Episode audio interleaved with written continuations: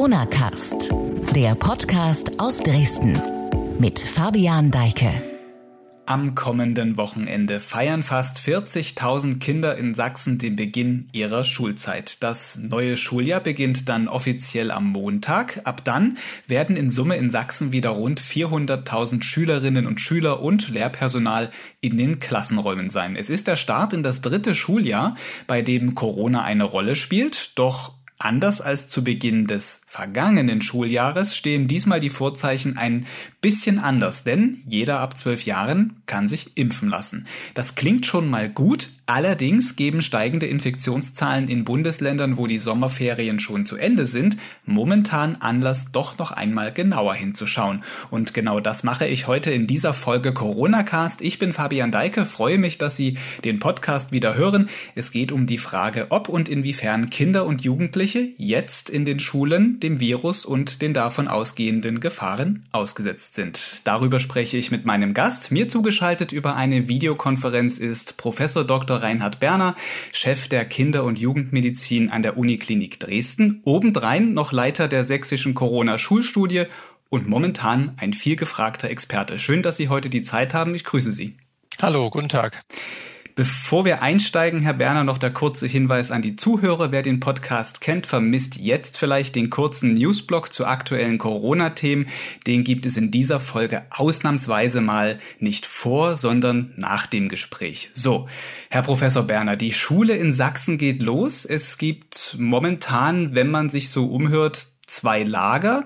Die einen haben Sorge um mögliche Gefahren für Kinder, die anderen sind froh, dass es eigentlich fast ohne Einschränkungen losgeht. Aus medizinischer Sicht, wie beurteilen Sie die Lage für Kinder und Jugendliche im Moment? Ja, ich denke, äh, die Lager sind äh, kennen wir ja schon sozusagen. Das heißt, diese Sorgen gab es ja auch schon in den äh, in den letzten anderthalb Jahren. Ich glaube, dass wir in dem vor uns liegenden Herbst eine andere, etwas andere Situation haben als äh, in der Vergangenheit. Und das liegt in allererster Linie daran, äh, dass es ja seit geraumer Zeit ein Impfangebot für alle Erwachsenen gibt äh, und seit wenigen Wochen auch ein Impfangebot für Jugendliche und äh, Kinder ab zwölf Jahren. Das ändert die Situation.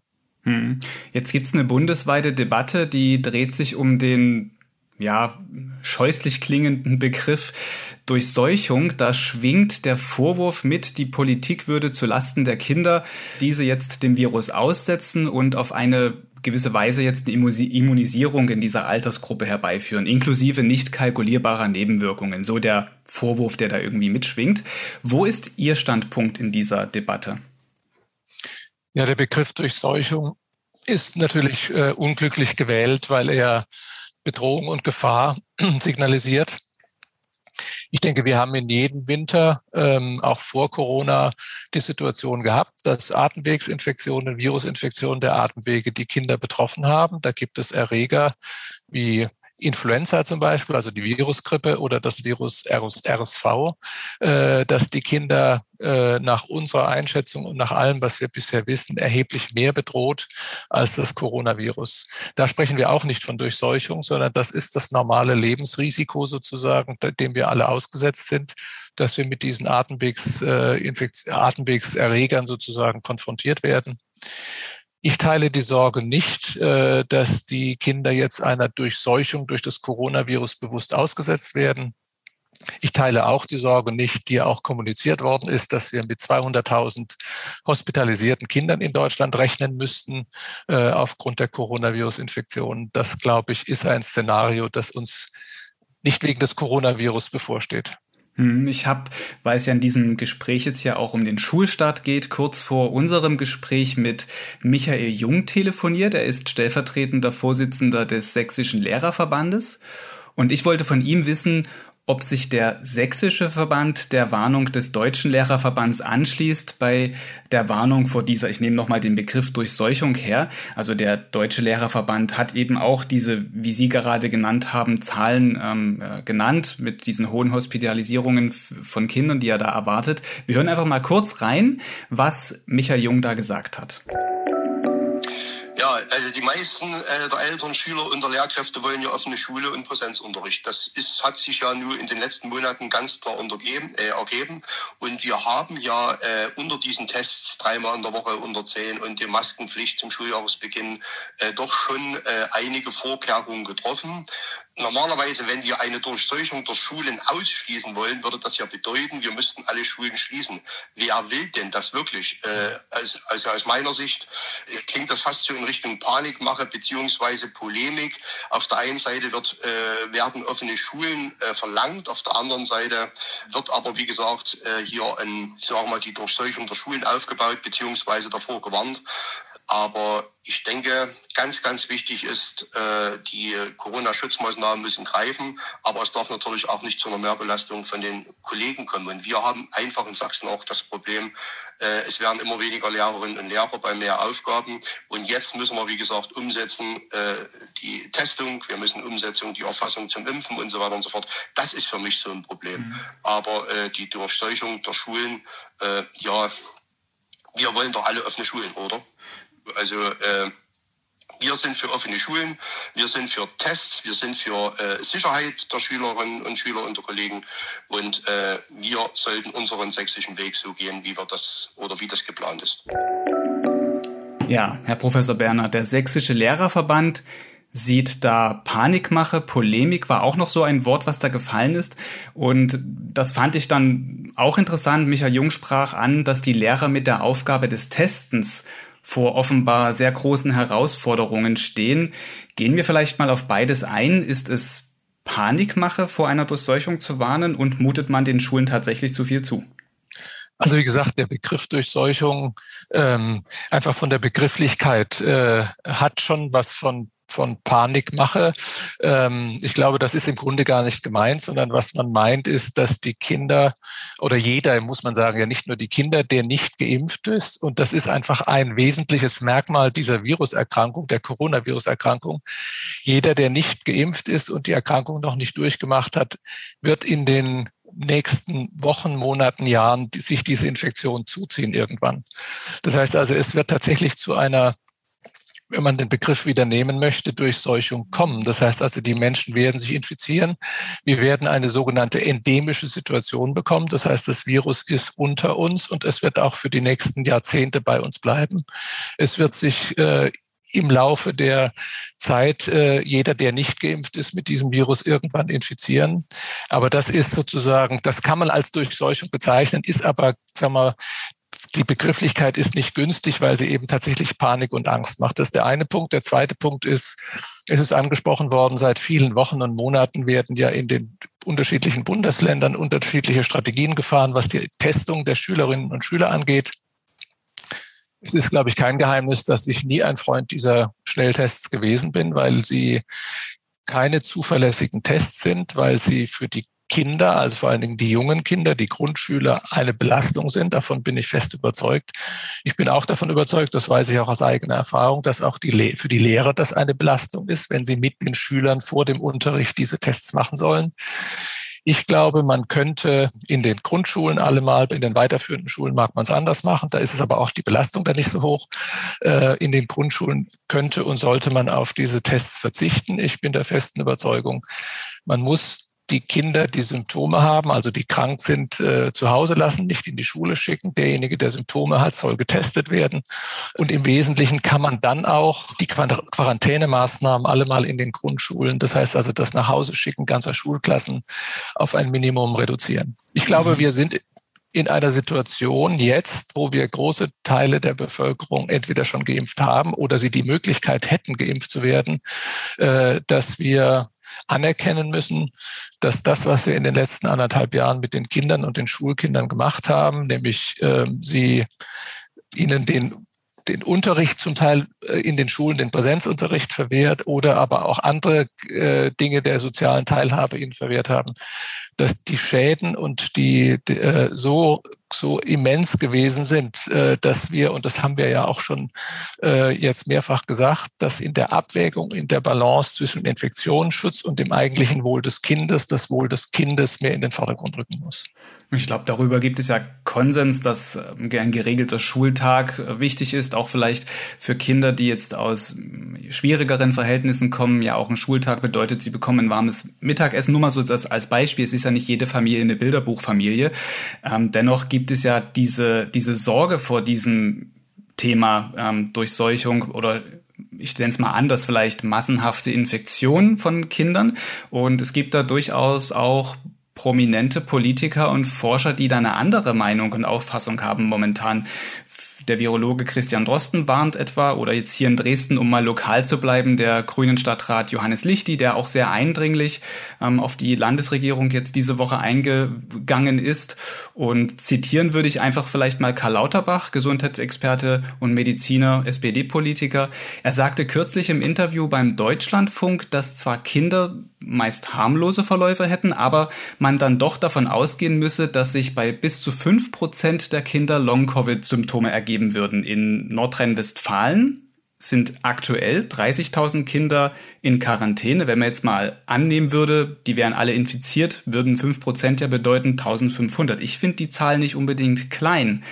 Vernachlässigen wir vielleicht da dieses Spätfolgenthema, wenn wir über eine ähm, ja auch Öffnung der Schulen sprechen? Also ich glaube, das Thema Spätfolgen oder Folgeerkrankungen ist wichtig. Darüber muss man reden. Ich glaube, man muss aber auch schon, sagen wir mal, äh, realistisch äh, in den Einschätzungen bleiben. Das erste ist, diese Rate oder die angenommene fünf Prozent, von der Sie sprachen, hat sich in den wenigen Studien, die es im Moment dazu gibt, ja so eigentlich nicht bestätigt. Die einzig vernünftige Studie, ehrlich gesagt, die dazu gemacht worden ist, ist eine Züricher Studie. Die haben so ungefähr ein, vielleicht zwei Prozent gefunden.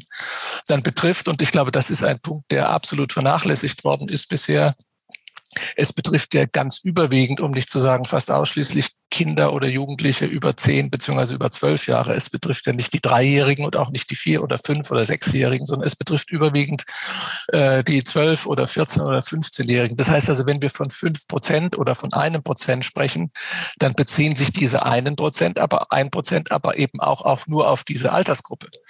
Und wenn Sie von 30.000 Kindern, die in Nordrhein-Westfalen in Quarantäne zu Hause sind, sprechen, dann sind es ja ganz überwiegend auch Kinder, die viel jünger sind. Und mitnichten ist, sind drei von diesen 30.000 Kinder haben alle eine Infektion durchgemacht oder sind äh, werden infiziert sein, sodass auch diese Hochrechnung natürlich alleine aus der Quarantäne äh, keine realistische Hochrechnung ist. Ich glaube, man muss dieses Thema Long-Covid ernst nehmen. Das ist ein wichtiges Thema, damit muss man sich beschäftigen. Man muss es aber auch so einordnen, dass man die Leute nicht verunsichert, ihnen Angst macht.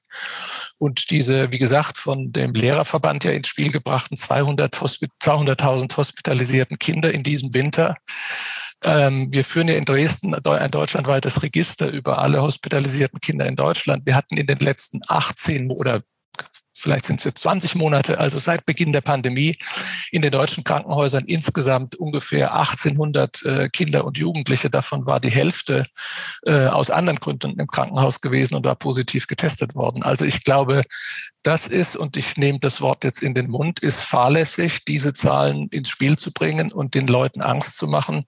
Ähm, wir würden in den nächsten Wochen und das ist ja die Sorge, die sozusagen kommuniziert wird, innerhalb weniger Wochen 200.000, also oder Millionen von Kindern infizieren, die dann alle oder ein Teil von denen ins Krankenhaus kommen würden. Mhm.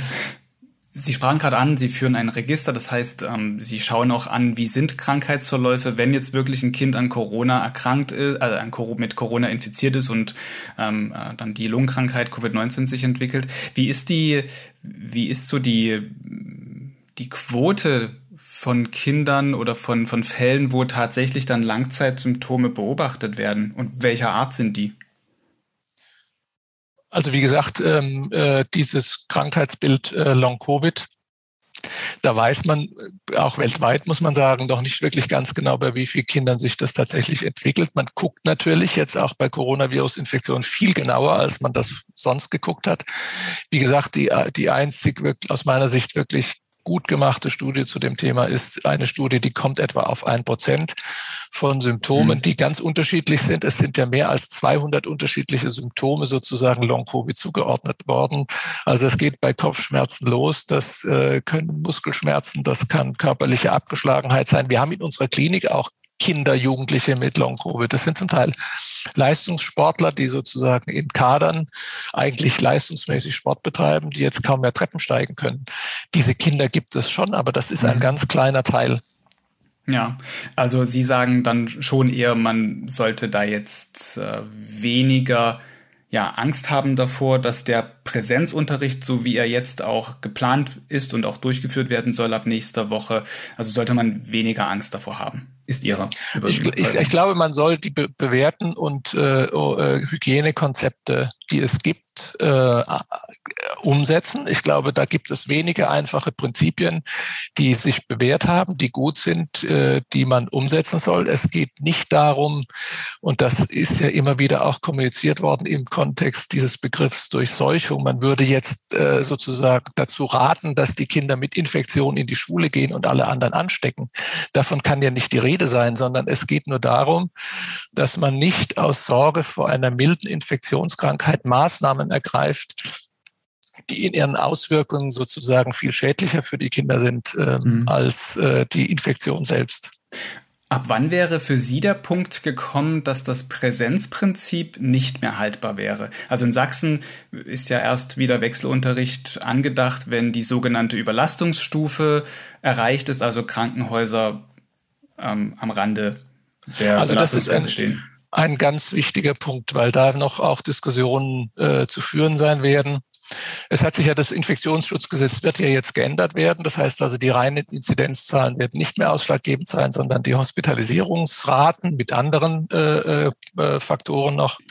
Ich glaube, entscheidend wird sein, dass man diese Hospitalisierungsraten und die, die Inzidenzen ähm, altersbezogen angibt.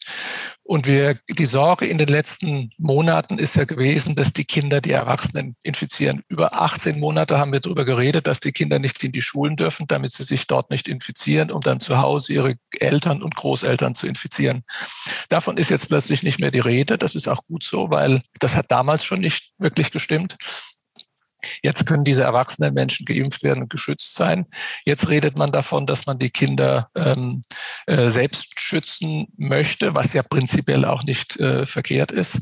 Ich denke, man muss sehen, und das sehe ich im Moment nicht vor uns, äh, dass wir auch bei den Kindern wissen, wie viel, wie hoch ist die Belastung äh, in den Krankenhäusern in den Kinderkrankenhäusern mit Coronavirus-Patienten. Es spielt keine Rolle für die Frage der Schulen, wie in den äh, sozusagen hohen Erwachsenenaltersgruppen sozusagen die Infektionsraten sind und die Hospitalisierungsraten. Das heißt, die Belastung der Kliniken muss angeschaut werden. Da sehe ich kein also was Corona betrifft, keine schlimmen Szenarien sozusagen vor mir.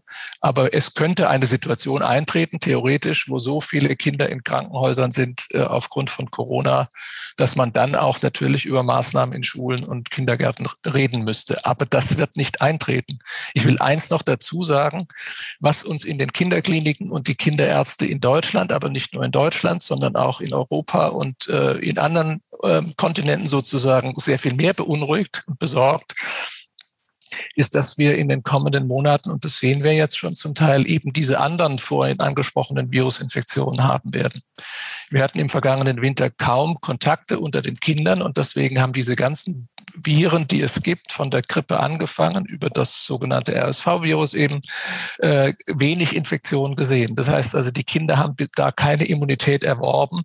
Das heißt, diese Kinder werden, das ist die Prognose, die wir im Moment äh, vor uns sehen, werden sich in diesem Winter infizieren und werden die Kinderkliniken ähm, an die Belastungsgrenze bringen. Das ist die mhm. große Sorge, die wir haben als Kinderärzte. Wir haben keine wenig Sorge, ehrlich gesagt, vor Corona.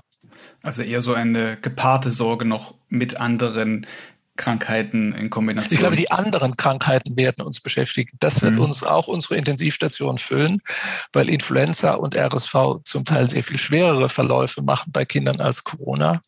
Das werden wir, das wird kommen. Das sehen manche Kliniken sehen das in Deutschland schon und anderswo in mhm. Europa. Mhm vor der Coronavirus-Infektion, und das war ja Ihre Frage gewesen, wird es einen Punkt geben, wo man die Schulen schließen muss wegen Infektionszahlen insgesamt. Ich glaube, ähm, das wird für die Schulen altersbezogen sozusagen nicht eintreten. Ich habe auch vor diesem Gespräch mit Michael Jung vom Landeslehrerverband noch einmal darüber gesprochen, wie er die zum Schulbeginn eher weicheren Maßnahmen mit den Tests und den Masken beurteilt, also wie die Lehrer das beurteilen. Hören wir vielleicht auch noch mal kurz an, was er dazu sagt verstärktes Testen in den ersten beiden Wochen ist absolut nachvollziehbar, äh, um erstmal den Schulstart in Präsenz abzusichern und äh, um auch erstmal abzusehen, was jetzt nach der Urlaubszeit passiert ist. Auch die Maskenpflicht ist für uns äh, so umsetzbar beziehungsweise äh, nachvollziehbar aber beides sollte natürlich dann nach dem Schuljahresstart so langsam wieder runtergefahren werden. Geplant ist ja dann nach den einzelnen Inzidenzzahlen äh, nur noch äh, einmal die Testung pro Woche bei unter 10 beziehungsweise zweimal Testungen pro Woche bei über 10. Und auch dann hier die Geimpften und Genesenen entfallen dann bei diesen Tests, müssen sich also nicht daran beteiligen. Aber äh, wir bestehen natürlich darauf, dass Geimpfte und Genesene sich trotzdem testen äh, lassen dürfen, dass sie also das Recht haben, auch getestet werden zu dürfen. Mhm. Was wir als sehr negativ dabei betrachten, ist natürlich, wie soll die Schule, wie soll der Lehrer, wie soll die Schulleitung äh, mit äh, Testverweigerungen von Schülern beziehungsweise äh, mit Kritiken beziehungsweise mit äh, zu erwartenden Auseinandersetzungen mit Eltern äh, überhaupt umgehen. Da ist leider wieder überhaupt nichts seitens des Kultus gekommen.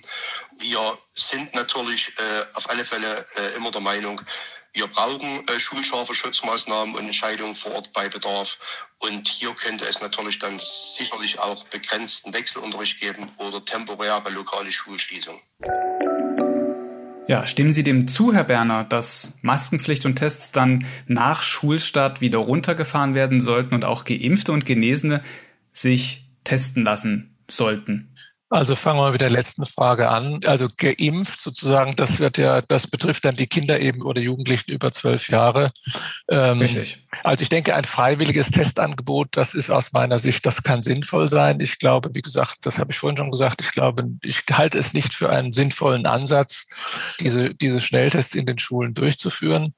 Das ist jetzt, äh, wird jetzt gemacht. Ähm, ich denke, dann sollte man es eben auch den Geimpften und den Genesenen anbieten. Wir wissen ja, dass ein gewisser kleiner Teil der Geimpften und auch der Genesenen letztlich auch die Infektion nochmal erwerben kann. Die wird dann sehr viel milder verlaufen, mhm. aber rein theoretisch ist es natürlich vorstellbar. Was die Maskenpflicht angeht, ähm, glaube ich, dass man eben ein einheitliches Vorgehen braucht. Also ich finde es ganz schwierig, ehrlich gesagt, wenn man in Schulklassen Geimpften äh, sagt, ihr braucht jetzt keine Maske mehr tragen, aber den Nicht-Geimpften sagt, ihr müsst äh, sechs Stunden Schulunterricht mit Maske verbringen.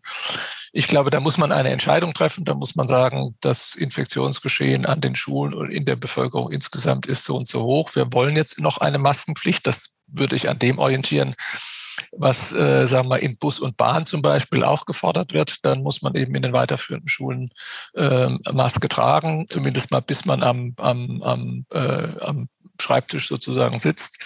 Ich glaube, man kann bei den jüngeren Kindern, das habe ich immer äh, so vertreten, ich glaube, bei den jüngeren Kindern Grundschule halte ich die Maskenpflicht für nicht sinnvoll im Unterricht. Ähm, Masken sind dann sinnvoll, wenn sie bestimmungsgemäß, getragen werden.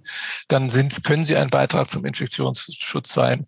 Das halte ich in Grundschulklassen für schwierig und ich glaube auch, äh, dass es in den Grundschulklassen, wenn man an dem Prinzip festhält, dass man sozusagen lüftet, mhm. dass man die sagen wir, Händehygiene äh, äh, sozusagen einhält und vor allen Dingen, und das haben wir seit Beginn der Pandemie gesagt, dass man eben verantwortungsbewusst mit den eigenen Kindern dahingehend umgeht, wenn sie Symptome haben, dann dürfen sie eben nicht zur Schule gehen.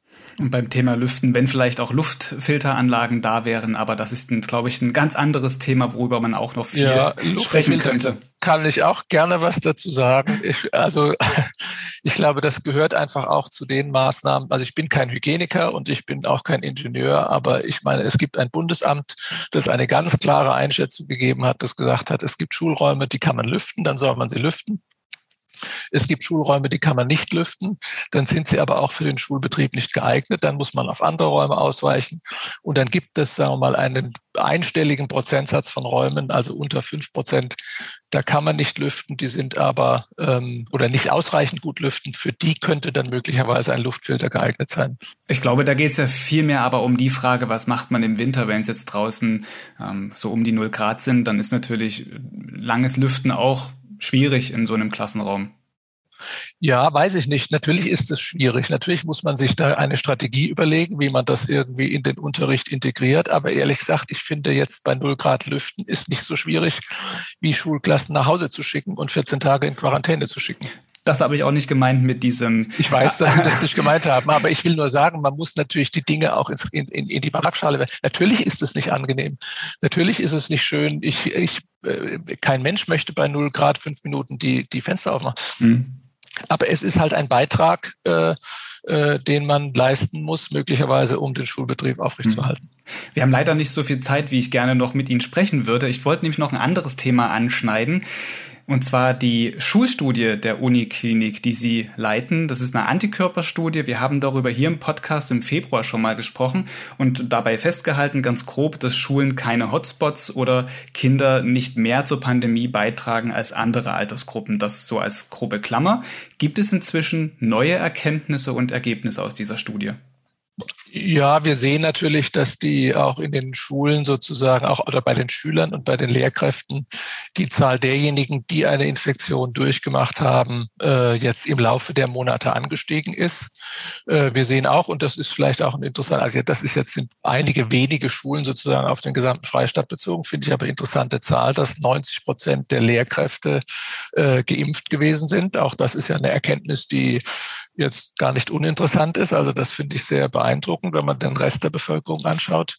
Ähm, an den, ähm, äh, an den, wir sehen eben auch, dass wir in den Schulen im Grunde einen Anstieg der Infektionszahlen haben, so wie im Rest der Bevölkerung auch. Die Schüler hinken ein bisschen äh, in den Infektionen sozusagen den anderen Altersgruppen hinterher. Ähm, das ist im Wesentlichen das, was wir gefunden haben. Wie einen Befund kann man vielleicht auch noch sagen, weil Sie das Thema Long-Covid angesprochen haben.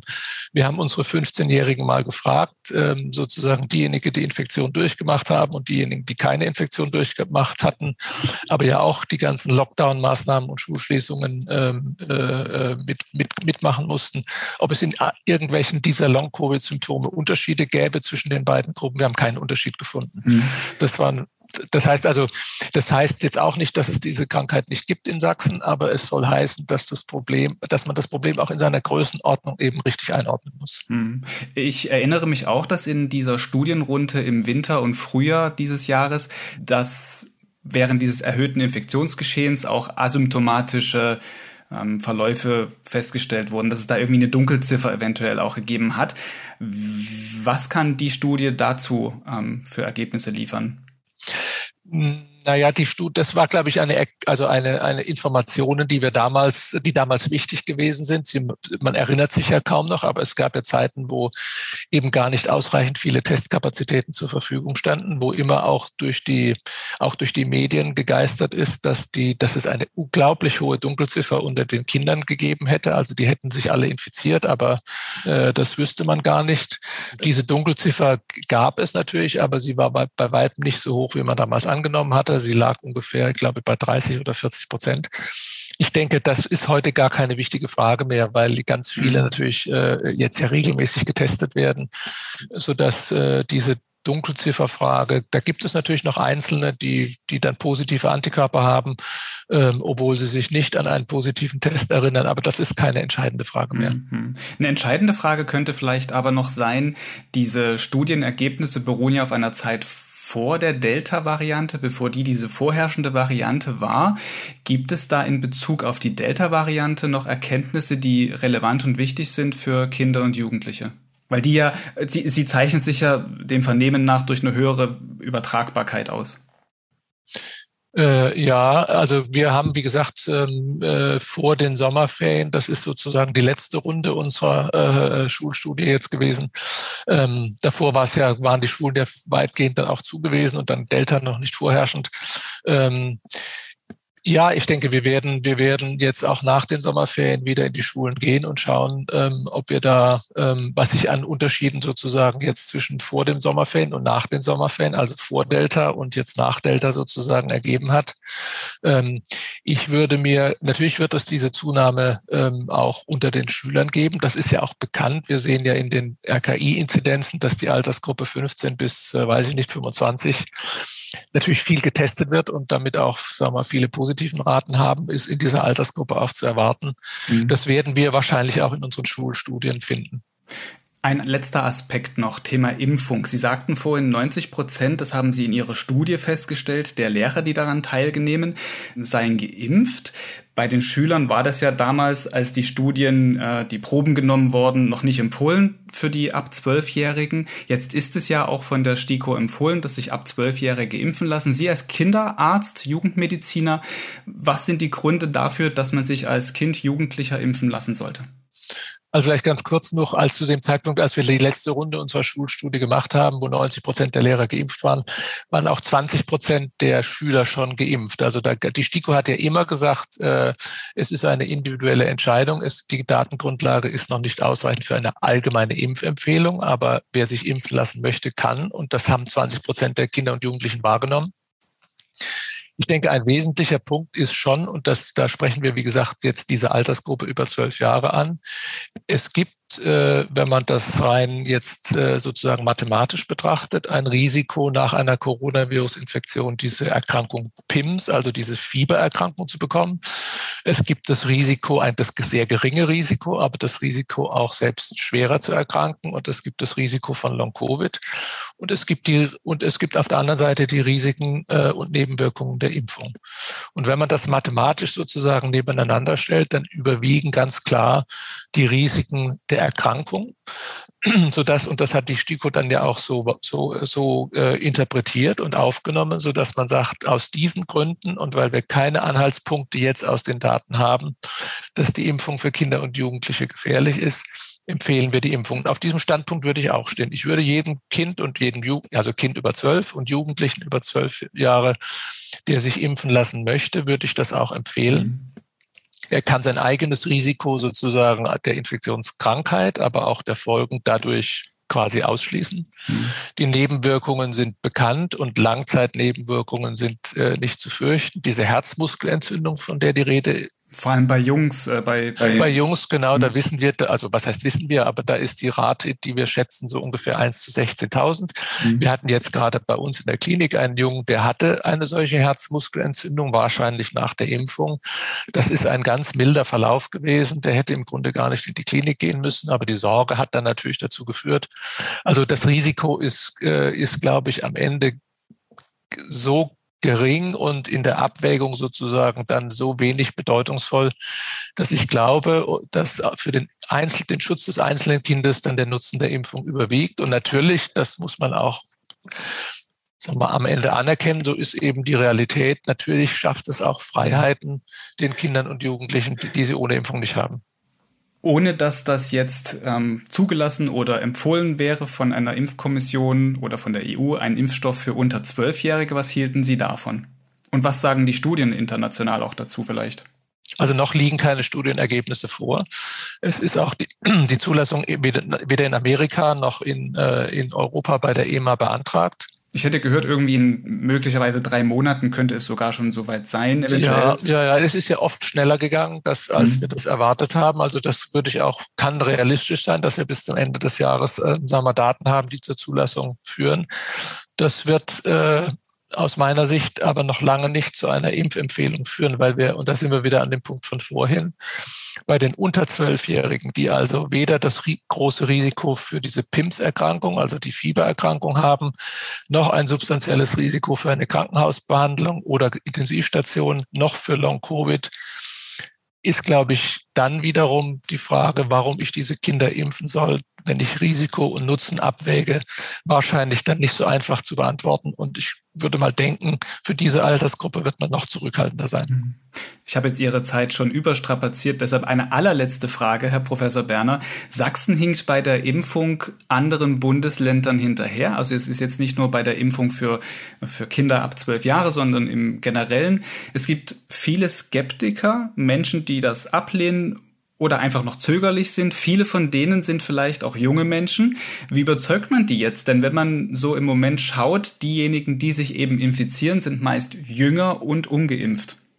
Ja, das ist eine wichtige, eine entscheidende Frage, die Sie da stellen, auf die ich natürlich auch keine Patentlösung äh, und Antwort habe. Ich denke, es gibt ein paar allgemeine Erkenntnisse aus, aus, ja, aus Studien, aus Empirie sozusagen, was muss, was kann man tun, um äh, Impfquoten zu erhöhen.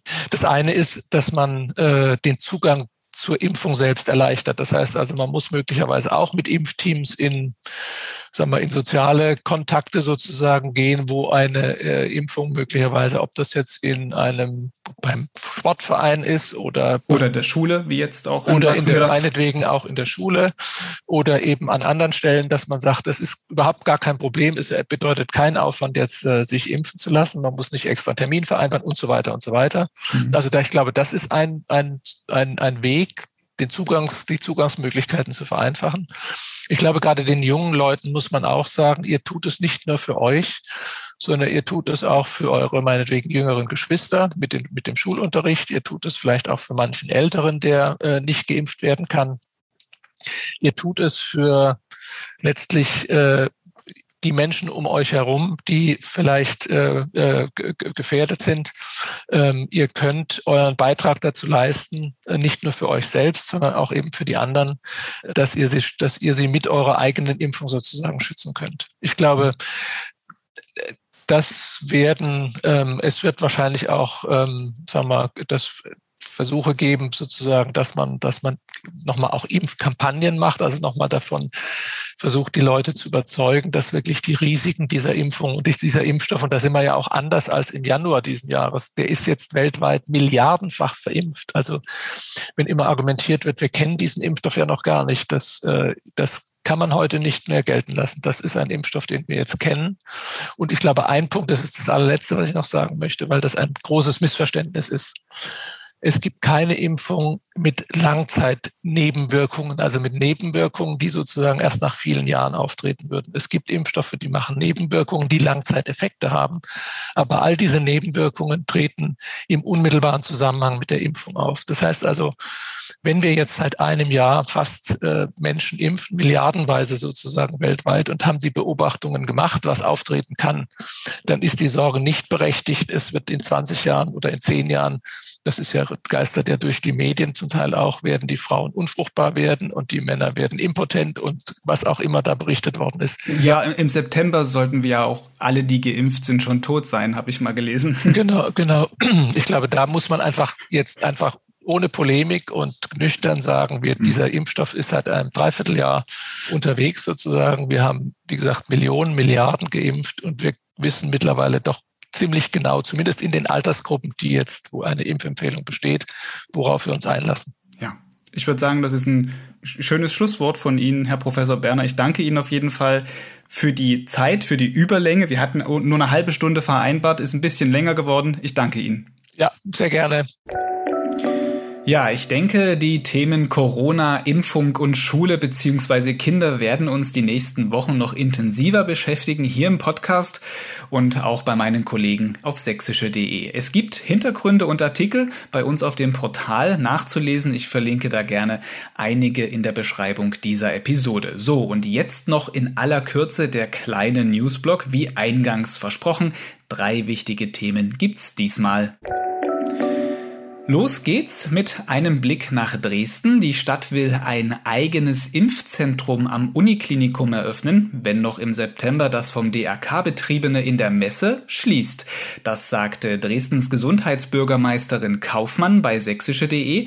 Zuvor hatte sich bereits Oberbürgermeister Dirk Hilbert kritisch gegenüber der Schließung der Impfzentren Ende September geäußert. Jetzt tut man es Chemnitz gleich, denn auch dort will die Stadt das Impfen künftig in die eigene Hand nehmen. Und noch eine Nachricht zum Thema Impfen. In Sachsen können Menschen über 70 Jahre ab dem 3. September ihre Corona-Auffrischungsimpfungen bekommen. Damit folgt Sachsen dem Beschluss der Gesundheitsministerkonferenz, die sogenannten Boosterimpfungen ab jetzt zu ermöglichen. Empfohlen wird die erneute Impfung für vollständig Geimpfte, die ein erhöhtes Risiko für eine sogenannte Durchbruchsinfektion haben. Die Auffrischung erhält man in Impfzentren, solange es die noch gibt, und genauso bei mobilen Impfangeboten und beim Hausarzt. Wichtig ist immer, dass man einen Nachweis über die bereits erfolgte Durchimpfung dabei hat.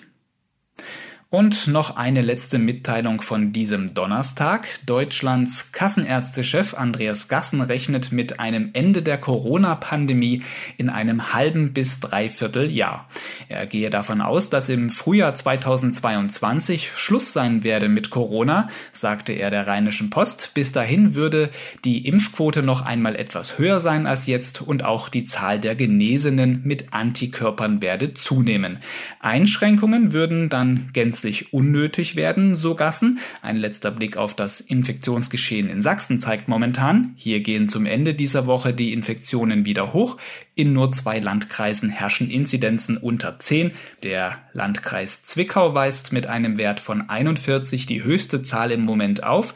Entscheidend für die Einführung der sogenannten 3G-Regel ist aber, dass an fünf nacheinander folgenden Tagen ein Wert von 35 herrschen muss. Soweit ist man überall in Sachsen noch nicht. Das der Überblick für den Moment. Damit geht diese Folge Corona Cast zu Ende. Ich bedanke mich fürs Zuhören. Wie immer gibt es weiterführende Hinweise und Informationen zum Thema dieser Episode in den Show Notes dieser Folge. Nächste Woche geht es hier weiter. Dann spreche ich einmal mehr mit dem Dresdner Virologen Alexander Dalbke über die aktuelle Corona-Lage. Damit tschüss und bis nächste Woche.